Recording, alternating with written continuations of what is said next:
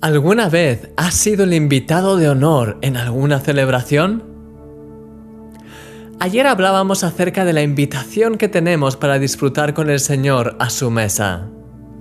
Pero el pasaje que leímos no se queda ahí, sino que continúa y dice, Unges mi cabeza con aceite, mi copa está rebosando.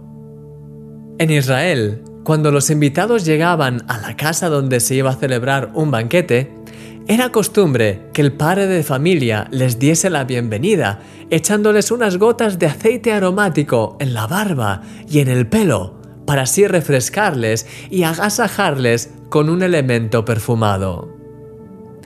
Algunas versiones de la Biblia, de hecho, traducen este pasaje de esta manera me das la bienvenida como se suele dar al invitado de honor al derramar aceite sobre mi cabeza. Pero eso no es lo único que el anfitrión hacía. No solo ofrecía a sus invitados ese aceite aromático, sino que además les daba una copa llena hasta arriba, hasta rebosar de su mejor vino. Era un acto de generosidad en el que el padre de familia daba a sus queridos huéspedes lo mejor de lo que tenía y se lo daba además de manera sobreabundante. Querido amigo, eres un invitado de honor para Dios. Él te extiende en este día su refrescante aceite aromático de gracia y misericordia, así como su copa de gozo rebosante. Él te los entrega hoy el versículo que hemos leído no dice, me ungirás, ni mi copa estará algún día rebosando.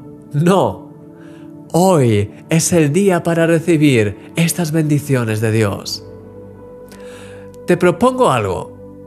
Escribe este versículo que hemos leído en un post-it y ponlo en un lugar que sea visible. Deja que sus palabras calen en tu vida cada vez que lo veas hasta que puedas orar a Dios con confianza y declarar con convicción, unges mi cabeza con aceite, mi copa está rebosando. Mi querido amigo, tu vida tiene el dulce aroma de la unción de Dios. Y eso es porque eres un milagro.